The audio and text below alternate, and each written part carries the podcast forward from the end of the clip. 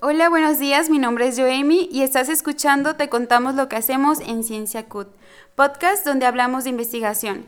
Espero que estén teniendo un lindo día. Esta mañana me acompaña la candidata a doctora Magdalena Huerta Villalobos. Es licenciada perdón, en Administración Financiera y Sistemas. Es maestra en Finanzas em-, Empresariales. Es doctora en proceso final de tesis del doctorado en Estudios Fiscales con tema en determinantes del gasto público para evadir la vulnerabilidad educativa en Jalisco. También es profesora de tiempo completo, perfil PRODEP. Es miembro del cuerpo académico de 799 grupos, organizaciones, instituciones y políticas públicas en Cutonalá. Es presidente de la Comisión del Programa de Estudios de Desempeño Docente en la Universidad de Guadalajara, Cutonalá, y es consejero suplente ante el Consejo General Universitario 2020-2021. Tiene muchísimas publicaciones, entre ellas destacan sobre la sostenibilidad de las finanzas públicas, emprendimiento como base perdón, emprendimiento como base para cubrir objetivos 2030 y riesgos fiscales. Buenos días, doctora. Hola, buenos días. Muchas gracias por la invitación. Bueno, me corrige, casi doctora. Sí, maestra. casi, todavía maestra. ¿Cómo se encuentra esta mañana? Muy bien, bueno, muchas casi gracias. Tarde. Eh, me gustaría que usted se presentara o se dijera qué es lo que hace, eh, a qué se dedica, si es, eh, pues a qué alumnos les da clases y en qué se especializa. Ok, este, soy maestra de tiempo completo aquí en Cutonalá, este, principalmente doy clases en licenciatura Contaduría Pública y Administración en las áreas de finanzas. Súper. El tema, se me pasó decirlo, que vamos a estar del que vamos a estar hablando hoy es sobre la sostenibilidad en las finanzas en México 2012 al 2018. Aquí la maestra tiene un, un artículo con respecto, dos, ¿verdad? Con respecto a este tema uno. Este, el más reciente es uno, pero sí viene derivado de otras investigaciones que se habían hecho ya. ¿Cómo surge este tema? Eh, principalmente surgió por una actividad de un primer este, artículo que se había hecho sobre este, el gasto público en México. Entonces, al estar viendo esa parte del gasto público, surgieron las otras tres variantes, que serían los tres momentos de, este, la actividad financiera, y por las inquietudes de algunos alumnos, de decir, mm. ay, ¿cómo se hace eso de las, este, los tres momentos de la actividad financiera? que se refiere a la planeación de los ingresos, cómo vas a recibir esos ingresos y cómo los vas a gastar, cómo se van a implementar. Entonces de ahí fue surgiendo, invité al doctor este Felipe a participar con este tema, también este estuvo interesado y de hecho este tema lo presentamos en, un foro en la UNIVA también. Ah, súper bien. ¿Y qué tan importante, ahora hablando ya sobre la sostenibilidad, qué tan importante es la sostenibilidad financiera en México? Ok, la sostenibilidad de las finanzas públicas es muy importante no nada más en México, sino en cualquier país puesto que es fundamental para el buen desarrollo de las finanzas públicas, para el bienestar de la población, debido a que una buena estrategia de captación de recursos financieros a través de los impuestos, a través de este, otro tipo de actividades que tenga el gobierno, va a hacer que tengas una buena este, fuente para poder redistribuirlo en el país. Claro, y bueno, México, ¿qué necesita para lograr pues, esta sostenibilidad? Ok, cuando hicimos esta, esta investigación vimos que este, México es uno de los países con menos captación de ingresos fiscales a través de impuestos. Mm. Entonces creemos que lo que necesita es este, como tema central ponerlo como una agenda lo que son las finanzas públicas, así en primer punto, fortalecer el marco hacendario acrecentar la base de este, captación de impuestos. No quiero decir con esto que se aumenten los impuestos, sino que seamos más personas las que este, estemos contribuyendo al gasto público, cambiar algún tipo de estrategias, determinar cuáles son las necesidades específicas del gasto público y atender esa situación para la planeación de, ingresos, de fuentes de ingresos. Okay. Em, en una parte del artículo me llamó mucho la atención que menciona que la política económica maneja la deuda pública en México. ¿Cómo nos podría explicar eso?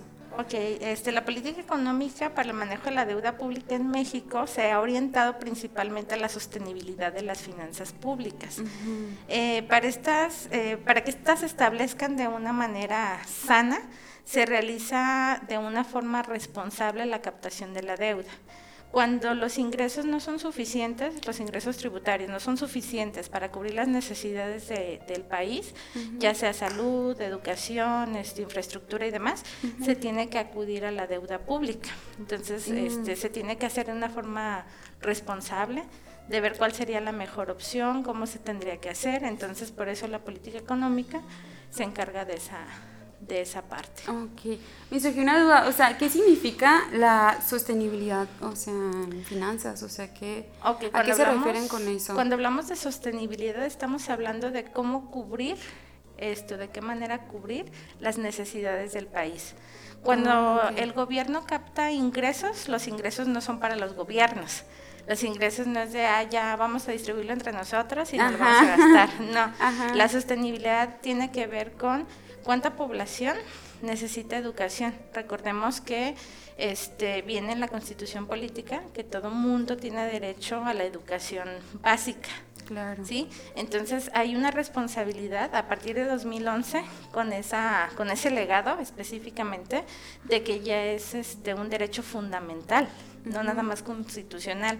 O sea, a nivel mundial estamos obligados o el gobierno está obligado a, a dar esta educación. Entonces, si a partir de los ingresos no es suficiente para dar educación, para dar salud, para dar seguridad, entonces tiene que haber una estrategia de cómo vamos a sostener esas obligaciones.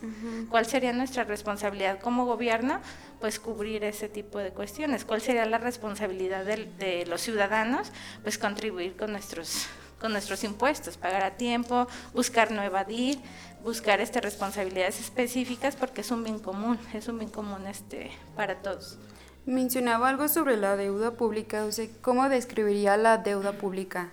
Ok, la deuda en términos generales o personales, dirías que es una fuente de financiamiento, ya sea interna o externa, para salir adelante y cubrir esa sostenibilidad que te mencionaba. Mm, Hay una ley específica que establece cómo el gobierno debe de incurrir a, a la deuda, qué es lo que se tiene que hacer este, o cumplir para poder solicitar una, una deuda, ya sea a corto o a largo plazo, tomar las decisiones de qué es lo mejor para, para, la situación en sí. Entonces la deuda es una ayuda, una palanca para salir adelante y cumplir las necesidades y que las finanzas sean sostenibles. Lo que está ligado al gasto público, ¿no? Sí. ¿Y qué, qué es el gasto público? Ok. El gasto público este, es principalmente en donde esos recursos que yo tengo sí se van a aplicar. El gasto público son las necesidades básicas que tiene la población. Lo que te mencionaba hace ratito de ah, salud. Ajá, exactamente. La Secretaría de Hacienda determina que el gasto público permite que los gobiernos proporcionen servicios como educación y salud y realicen obras públicas como carreteras, puentes, mm. etcétera. Entonces, eso es el gasto público. Y hablando ya de la deuda, estaba leyendo en su artículo, eh, me pareció interesante, eh, que hablaban sobre una deuda sana, o sea, ¿la deuda sana o hasta dónde es sana? Ok, este, el financiamiento de los servicios públicos debe de establecerse a partir de los beneficios que reportan. O sea, si tú te vas a endeudar, si hablamos en términos personales, tú quieres un carro, Sí. Sí, dices, es que Cutonala está muy lejos y yo quiero un carro. Ok, ¿qué implica ese carro? Pues gastar dinero, que a lo mejor ahorita te digo, ¿cuánto dinero tienes para el carro? No tengo nada, lo voy a financiar, voy a incurrir en una deuda. Ok, ¿cuáles serían los beneficios de comprar ese carro? De financiarte totalmente para comprar ese carro. Mm. Pues que llegas más rápido, a lo mejor, o cuál es más cómodo, más cómodo, más rápido, más cómodo Em, a lo mejor tendría más tiempo de hacer otras cosas. El traslado em, es, este, no sé, a lo mejor mm, más seguro. ¿Y cuál sería la contraparte? pues que voy a gastar más en gasolina. el financiamiento. Ah, ya. Tienes que pagar la gasolina, los servicios, el seguro, Sí. etcétera. Sí. Y estamos hablando que empezamos de, una finan- de un financiamiento de ceros, o sea, te lo van a financiar todo. Entonces, Claro. si tus recursos no son suficientes para hacer el pago y además cumplir con las demás obligaciones, ¿qué es lo que va a pasar? Que esa deuda que estás tomando ahorita se va a ampliar, o sea, se va a hacer todavía más grande. ¿Por qué? Porque ahora vas a tener que pedir prestado para el mantenimiento del carro, para Oh, esto. Entonces, si dices, no lo voy a adquirir ahorita, me voy a esperar tres años, voy a ahorrar dinero, voy a este, hacer otro tipo de actividad, voy a hacer esto y el otro, entonces sí te vas a financiar, pero no al 100%.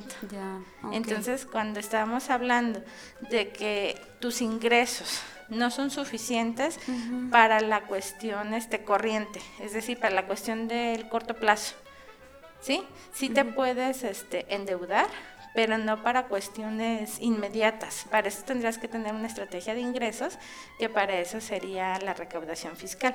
Ok. Y para el largo plazo, para el futuro, entonces eh, para el gobierno sería infraestructura, carreteras, etcétera. Entonces, una deuda sana es precisamente coadyuvar o hacer palanca para cuestiones futuras, para cuestiones que no puedes solventar en este momento, pero que sabes que en un futuro va a representar esto un beneficio común. Ok. Si una escuela, una carretera, Ajá. es beneficio común. Y algunas personas dicen, para mí, ¿de qué me sirve esa carretera si yo no paso por ahí? Ah, pero te sirve la seguridad o te sirve otra cosa. Pero eso es muy difícil que la gente acceda a pagar un impuesto porque a veces no lo ve. Y no quiere decir que no se esté aplicando, sino que se está aplicando a lo mejor para otros, para otros sectores. En el caso, por ejemplo, de algún desastre o en este caso de la pandemia, pues eh, que se llegara a necesitar pues pedir dinero a otros países también sería un- alguna deuda, sana, ¿no? Porque o sea, estamos teniendo problemas en el país y se está pidiendo pues dinero extra, ¿no? De afuera o no. Sí, nada más que en este caso nosotros necesitaríamos ser este proactivos. De hecho, muchos países, incluso México, tiene como un resguardo, un fondo para Ah, algún ok. tipo de situaciones, desastres, eventos naturales, etcétera. Entonces, lo que se busca, tanto las empresas como el gobierno, que seamos este proactivos y no reactivos.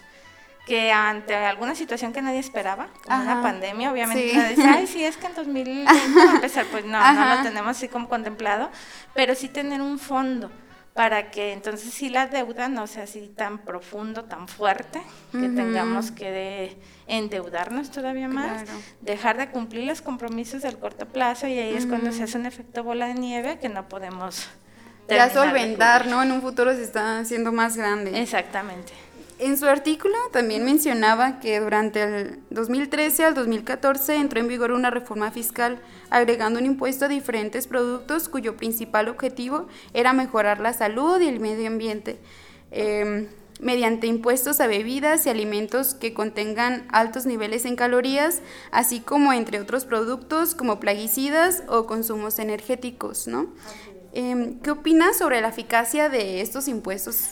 Ok, mira, el IEPS es un impuesto que se hace para que la gente deje de consumir esos productos que pueden dañar su salud, ¿sí? No es tanto una cuestión recaudatoria, Ok. pero eh, no sé sí. si revisaste, si reviste la grafiquita donde veía venía el IEPS. Ajá. Entonces veníamos que entre 2014 y 2015 hubo un incremento en ese en esa recaudación de IEPS. Ajá, o cual- sea, consumieron más.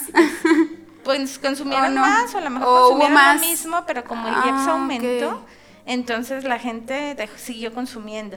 Tenemos una cultura muy específica y lo puedes ver en cualquier persona. Si sube Ajá. el precio de un cigarro, si sube el precio de una caguama, pues la gente sí dice, ah, ya está más caro, pero va y lo compra. Claro. Si suben las tortillas, ¿qué es lo que hace la gente? Pues busca un sustituto. Dice, ah, las tortillas están carísimas, voy a comprar virote o voy a comprar tostadas o voy a comprar otro tipo de cosas. Pero cuando son cuestiones dañinas, Ajá. incluso, ay, este, si X, para no decir marca, si X, este pastelillo cuesta tanto, el sustituto podría ser otro, más barato, entonces lo compro. Pero sí. los dos están reteniendo un, un IEPS. Entonces aumentó el IEPS, quiere decir que no cumplió con su cometido, que era que la gente deje de consumir o deje de, de comprar. Eh, Eso tenía duda, pues eh, yo estudié salud pública y en mis clases veíamos eso, ¿no? Que era una de las estrategias que se hacían, pues para poder reducir ese tipo de conductas en la población y prevenir las enfermedades crónico-degenerativas que en un futuro pues nos están causando un gasto en salud pues súper grande, ¿no? Y para poder prevenir todo eso pues se pone un, un impuesto a ese tipo de, de alimentos y, y, pues con el fin de que ya no los compren tanto, pero me está diciendo pues que no redujo, a lo menos hasta donde se ve pues los resultados pues no, no redujeron el, el gasto, ¿no? En, en ese tipo de productos. Así. Mm, en cuestión a los plaguicidas, también se les agregó impuestos, ¿no? Eh, ofrecieron alternativas a, económicas a los agricultores para que eviten el consumo de plaguicidas, pero que eh, pues utilicen otra cosa o no. Sí, sí hubo algunos este programas de apoyo al campo, algunas así como este asesorías, sí. pero lo que argumentaban muchos agricultores era así como que primero los incitaron a renovarse, a, a la tecnología, uh -huh. a hacer cosas sí. nuevas y ahora es así como un paso atrás, de volver a, a, lo artesanal, de volver a ciertas cuestiones, entonces sí ha sido así como un poco... Es difícil el cambio, ¿no? Sí, sí, sí es muy... Además que un plaguicida es muchísimo más fácil de utilizar yo soy de rancho, entonces, bueno, me tocó, ¿no? En mi infancia de repente que sembrar, que maíz, frijol y demás, y era muchísimo más fácil echar plaguicidas a, a bueno, estar repelando a mano, que era uh -huh. mucho más cansado, ¿no? Exactamente. Entonces sí está difícil, pero en ese aspecto, ¿no? Cuando estaba leyendo el artículo, yo creí que no habían ofrecido ninguna alternativa, la verdad es que lo subestimé. Sí, sí hay alternativas, lo malo es que muchas veces todos los este, subsidios, todos los créditos, todos los apoyos que se da a la agricultura, a veces no son aprovechados. Puede ser uh -huh. por la falta de difusión, puede ser que los agricultores ni siquiera se enteran de que claro. hay cierto tipo de apoyos o no sé, o sea, como que falta una estrategia más uh -huh. amplia sí. como para que se enteren de qué es lo que está pasando y uh -huh. puedan acudir a ese tipo de, de, apoyos. Claro que sí, yo creo que en ese caso sí, sí el problema, uno de los problemas es la raíz, ¿no? Porque por lo regular nuestras personas, los agricultores, pues nos encontramos en en pueblitos, en ranchitos, donde no hay, sí hay comunicación, pero a lo mejor no es tan estrecha como cuando vives en una ciudad, ¿no? Entonces tal vez sí el problema sería la falta de difusión de este tipo de programas, pues para prevenir todos, pues todos los plaguicidas, ¿no? Que, que al que final lleguen cabo, a quien tiene que llegar. Claro. Eh, en este caso, este, pues el fin, como usted me estaba, me estaba comentando, no era tanto los impuestos, sino el reducir ¿no? el, el, consumo de estos productos. O sea, ¿se están haciendo estudios o evaluaciones si esto está funcionando o no? Sí, sí se están haciendo estudios, no nada más a nivel México, sino a nivel internacional, buscando estrategias de cómo hacer que la gente deje de consumir, de que sea consciente de que los riesgos este, sociales son muy, muy altos. Uh -huh. Hay muchas teorías, este, una muy conocida y muy utilizada la de Piaget, la de este el que contamina paga. Hay Ajá. este una infinidad de teorías, de cuestiones, claro. incluso la OMS este da sus recomendaciones de, uh -huh. de qué es lo que se tiene que hacer, porque no nada más es el IEPS, sino también el IVA. Entonces hay ciertas cuestiones que uh -huh. se están estableciendo, se están buscando.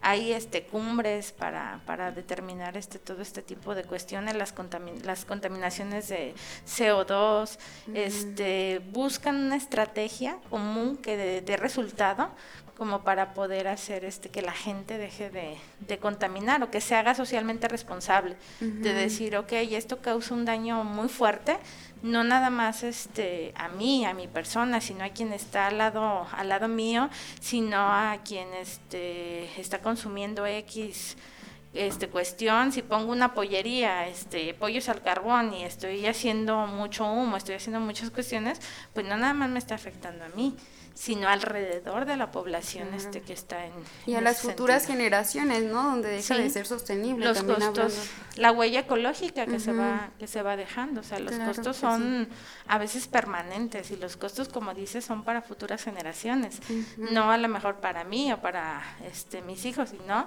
para las demás personas que a lo mejor ya no van a conocer este lo que es un árbol o incluso cuando no sé si te ha tocado que te dicen, "Ah, es que Chapala antes llegaba hasta acá y aquí no había este así tampoco sí, o sea, claro. son las la huella ecológica que se va dejando. Sí, y en tan corto tiempo yo también he tenido este, ese tipo de conversaciones con mis amigos, ¿no? Que pues cuando yo era niña ya en, mi pueblo, pues cada semana íbamos como un ranchito y había ríos, ¿no? Y nos podíamos meter y no, no había esta preocupación de que está contaminado y así, pues no, o sea, nos metíamos a nadar al río y mi mamá también me cuenta de que este, mi pueblito era atravesado por un río, ¿no? Y todavía siguen llamando, no, pues despuesito de, de donde pasaba el río, ¿no? Como que las personas se, se quedan acostumbradas a que hay ese tipo de, pues, de cosas naturales, ¿no? Y, y, se van acabando, ¿no? O sea, pues yo tengo 23 años y eso pasaba, ¿no? Cuando yo tenía 8 años, entonces, o sea, hace 15 años eh, pasado esto y no es tanto, pues, que estamos muy, ah, muy rápido acabándonos todo,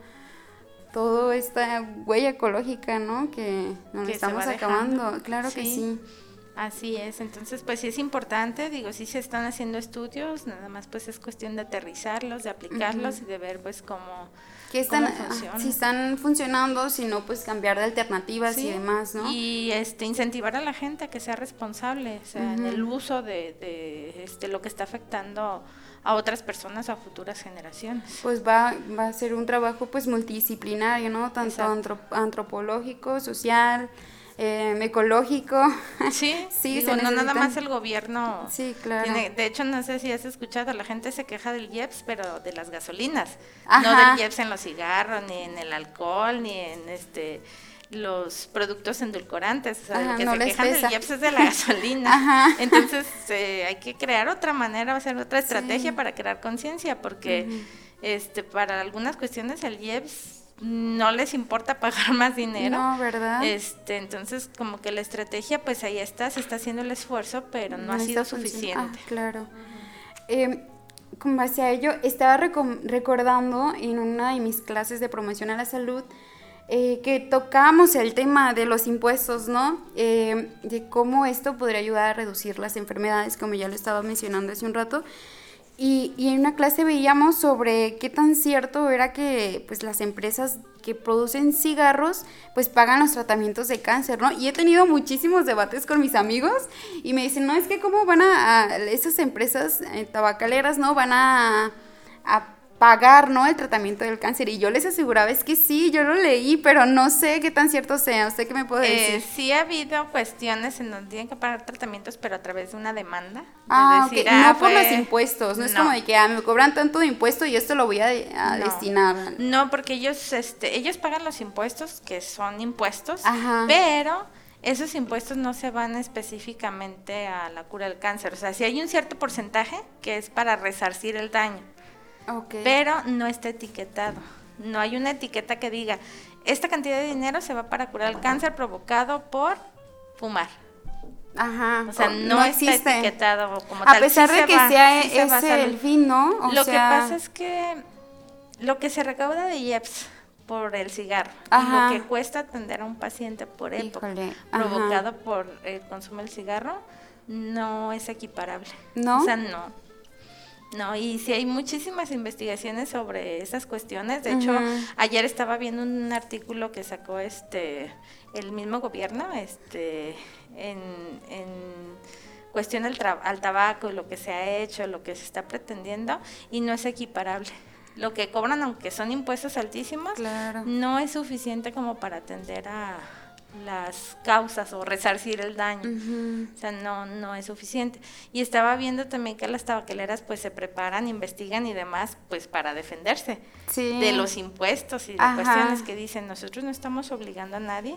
Ya en los cigarros viene la leyenda de las imágenes. Las imágenes que son parte de las estrategias que ha hecho la OMS, este, los gobiernos y demás, para que la gente deje de, de fumar.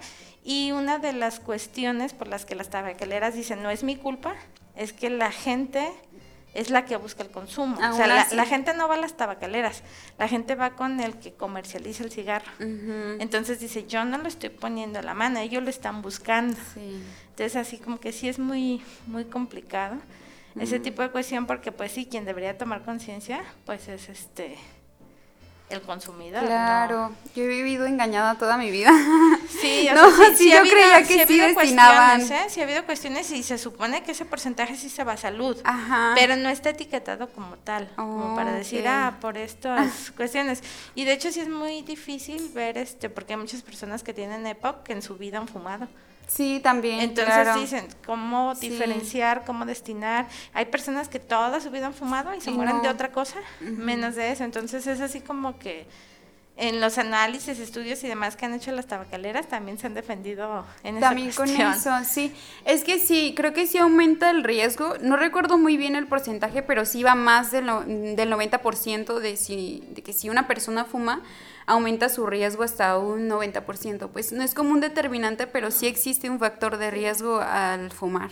Sí, no nada más el EPOC, la diabetes y pues el montón de cosas, ¿no? Hasta lo ponen ahí este en las cajetillas, pues las imágenes y eso, entonces sí son muchas muchas cosas que se derivan de esa. Ajá, y hablando pues eh, volviendo al tema, perdón de eh, los impuestos, el gasto público, o sea, ¿los impuestos han servido para sustentar el gasto público o no? ¿Usted qué cree?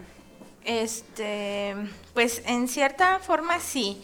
Este, los impuestos, obviamente, lo que te decía, las tres actividades o las tres funciones principales de la actividad financiera es la planeación, de qué tipo de impuestos, cómo se van a cobrar, cómo se van a hacer, eh, la asignación presupuestal, ¿sí? de qué se está ejerciendo, cómo se va a hacer la asignación presupuestal, para el gasto público.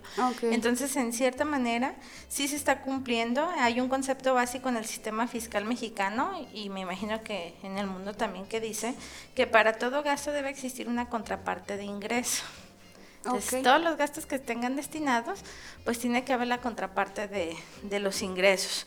No solamente para hoy o mañana o este año, sino para el futuro, lo que puede prever, lo que puede pasar. Ejemplo del tren, la línea 3 no nada más es para construirlo, sino para dar mantenimiento, para lo que puede pasar, o sea, el mantenimiento no es de un año, dos años, sino esa perpetuidad, ese futuro, pues mientras esté durante, este, durante ese proceso. Está la presión de la deuda pública, de lo que se tiene que pagar, eh, los impuestos que hay que, no los impuestos, los intereses que hay que cubrir. Este, entonces es todo un proceso de cuáles son las obligaciones y qué tipo de ingresos estoy cubriendo. Entonces se complementa entre los ingresos tributarios y la deuda. El problema, lo que te comentaba hace un ratito también, es la evasión fiscal. de mucha gente busca no pagar impuestos, este, evita pagarlos, este, no los pagan, no está en la formalidad.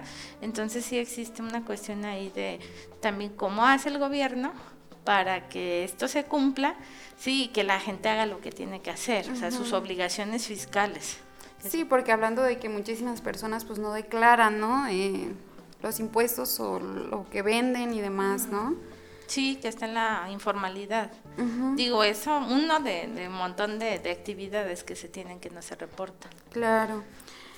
Ahora sobre el PIB, eh, al parecer pues va en incremento, ¿no? Era lo que estaba observando en las gráficas que, pusieron ahí, eh, que viene en el artículo, va en incremento el, el PIB.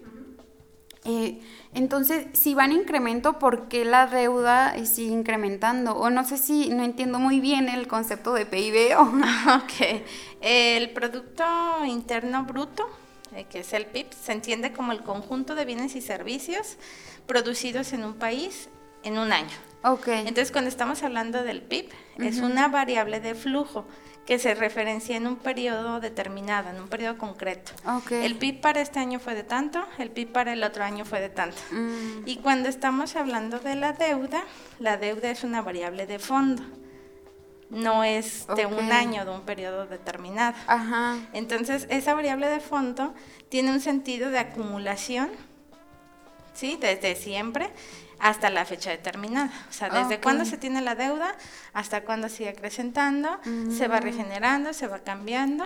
Entonces, por eso, aunque el PIB aumente, sí, la deuda a veces no alcanza a verse reflejada en esa en esa cuestión. Además, este, no sé si viste en el PIB que teníamos muchos valores negativos. Entonces, cuando se va recuperando, pues no alcanza a impactar directamente con lo que es la, la deuda, aparte por la naturaleza de las dos variables. Ok, entonces, bueno, esto me surge ahorita, no sé, es- ¿existe como algún porcentaje, no sé, que, que se dedique a la deuda, pues, anualmente, o, o cómo le hacen como para pagar la deuda, es mi duda. Ok, sí, sí está destinado una parte de decir este dinero, lo que te decía de las obligaciones. ¿Cuáles Ah, son ok. las obligaciones del gobierno?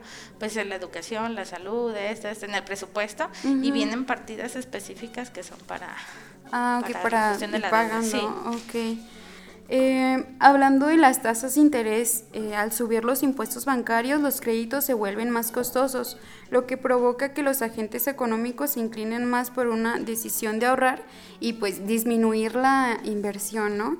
Eh, ¿Cree usted que hay un problema de inversión en México? No, no creo. Este, de hecho, los inversionistas no nada más son bancarios, hay inversionistas también en, en la Bolsa Mexicana de Valores. Cada vez es más fácil acceder a, a una cuestión de inversión en las bolsas. Nada más hay que tener mucho cuidado a quién contactamos o cómo lo hacemos. Eh, lo que hace Banco de México con las tasas de interés es una estrategia de estar checando si va a ser una política monetaria este, expansiva o una política monetaria este, restrictiva. Depende de la situación que esté pasando para eh, poder evitar una inflación, una deflación o para mantener las finanzas este, sanas. No nada más es a partir de las tasas de interés, también lo que hacen es emisión de deuda a partir de los CETES. Entonces pongo los CETES, depende de la situación que esté pasando, una tasa de descuento alta, una tasa de descuento baja, para tener un mayor este control. Entonces son estrategias de las tasas de interés que tiene Banco de México o los bancos centrales para poder este controlar de alguna manera la, la economía y poder hacer que se reactive la misma. Entonces sí son, son estrategias, a veces se busca que la gente deje de gastar, que la gente ahorre, que la gente busque invertir su dinero en otras cuestiones y cuando necesito reactivar la economía, entonces lo que voy a hacer es que la gente gaste, que las tasas de interés sean atractivas para que la gente empiece a, A a gastar. a moverse y se pueda reactivar este la economía. Centrándonos un poquito al origen del, del artículo, o sea, el artículo cómo va a ayudar a la población en México, en qué nos ayuda, como la información del artículo. Ok, la intención que teníamos cuando hicimos este artículo era uno, solventar las dudas que te comentaba que tenían algunos alumnos, de tanto de contaduría como de, de finanzas, de ver el origen, la aplicación, cómo se estaba dando la situación, de ver este cómo estaba las cuestiones en cuanto a las tasas de interés, de ver si tenemos unas finanzas públicas sanas o no. Entonces, esto lo puede servir desde a una persona que no entienda nada de lo que son las finanzas y quiera hacer una inversión o quiera este, ver si le conviene comprar una casa, comprar un carro, comprar algo, que entienda un poco más de cómo es este, este movimiento de las finanzas. ¿En qué le sirve al gobierno? Pues le estamos dando como nuestro punto de vista, como investigadores, como académicos y como este mexicanos, Sí. de decir esto está pasando y podría sugerir que puedes hacer esto y el otro. O sea, como recomendaciones desde la academia, de ver la investigación de cómo se está manejando, cómo se está haciendo, y entonces de tener como un contacto más cercano con nuestros alumnos, Sí. con este, la sociedad en general, y pues como parte de nuestra responsabilidad de, de dar a conocer o desmenuzar la información para que sea más, más atractivo, más ágil para los, los alumnos o, o el lector, de que pueda... Está muy este, fácil la lectura, esto muy, muy enriquecedor el, el artículo. ¿Qué sigue después de, de este artículo? O sea, ¿tienen algo planeado? Un- ¿Alguna investigación al respecto? ¿Alguna intervención? ¿Algo? Pues quedan muchos temas pendientes, entre los que se encuentra el manejo de los costos a futuro, de lo que estuvimos hablando, el crecimiento o el estancamiento de las políticas que se han tenido, la formación del capital o la finalidad de potenciar el crecimiento económico, de ver cómo se puede manejar, este, el empleo a largo plazo, las nuevas infraestructuras, la disminución del gasto corriente y una redistribución más justa de buscar estrategias o proponer estrategias para que la base tributaria sea más amplia. No nada más pagar más impuestos, sino alguna estrategia para que los que no paguen, pues paguen impuestos. Entonces, pues ideas y trabajo, pues hay mucho, hay mucho pendiente, hay mucho tela de cortar. Entonces, eso es lo que faltaría o estaría en un, en un futuro. Entonces, ¿cuán importante es la investigación de sostenibilidad económica en México? Ok, la sostenibilidad de las finanzas públicas versa sobre la eficiencia de las estrategias de recaudación de impuestos para la aplicación de los recursos al gasto público. Entonces, eh, si están haciendo bien su trabajo, si están captando bien los impuestos, si se está colocando de una forma adecuada, yo puedo ver si mis finanzas en mi país son sólidas y si puedo este, emprender. Parte de las cuestiones de aquí en nuestro centro es el emprendimiento, el cuidar del medio ambiente, el ver la manera de, aportar a la sociedad. Entonces, todo ese conjunto hace que se permita desarrollar o que permitamos ver desde dónde estamos partiendo y qué es lo que tenemos que, hacer en un futuro. Por eso la importancia de, este tema. Ok. Em, por último, quisiera este, preguntarle em, que si habría, no sé, algún alumno que si quiera comunicar con usted para participar en alguna investigación. No tengo mucho conocimiento, pero no sé si pues, en el área de economía lleguen materias de investigación y, y, pues a lo mejor no está tan especializado, ¿no? Y algún alumno que, que esté escuchando esto y que diga, me gusta la investigación, estoy estudiando algo relacionado a la economía, este, ¿dónde podrían contactarla o si podrían contactarla, no? Sí, claro que sí, este, te puedo proporcionar mi correo. Es claro. Magda H. Villalobos arroba gmail.com o el, de, este, el oficial que sería Magda, no, Magdalena, punto huerta arroba académicos .udg.mx. Igual lo vamos a estar proporcionando en la descripción de este podcast para pues quien quiera comunicarse con usted, trabajar en alguna investigación que le interesó el tema, pues pueda comunicarse con usted, ¿verdad? Sí, claro que sí, con mucho gusto. Este, son eh. bienvenidos.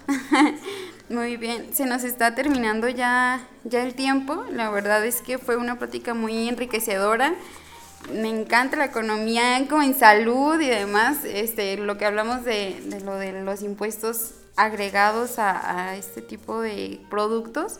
Y al estar leyendo el artículo aprendí demasiado en, pues en las finanzas en México, lo que se está haciendo y esperemos pues que todos los que nos escucharon también aprendan de usted. Es, es una persona súper preparada, la verdad es que me puse esta nerviosa de tenerla aquí. Em, es un orgullo tenerla aquí, la verdad. Y pues muchísimas gracias por habernos acompañado. No, pues gracias a ti por la invitación. La verdad es que este, estoy muy agradecida, muy contenta de, pues, compartir lo, poco que uno sabe que va investigando. La modestia. Sí, no, no, no, pero este, pues muchas gracias por el espacio. Muchísimas gracias a todos los que nos escuchan. Eh, nos vemos la próxima semana. Mi nombre es Remy y esto es Te cuento lo que hacemos en Ciencia Cutonalá. Bonito día a todos. Hasta luego.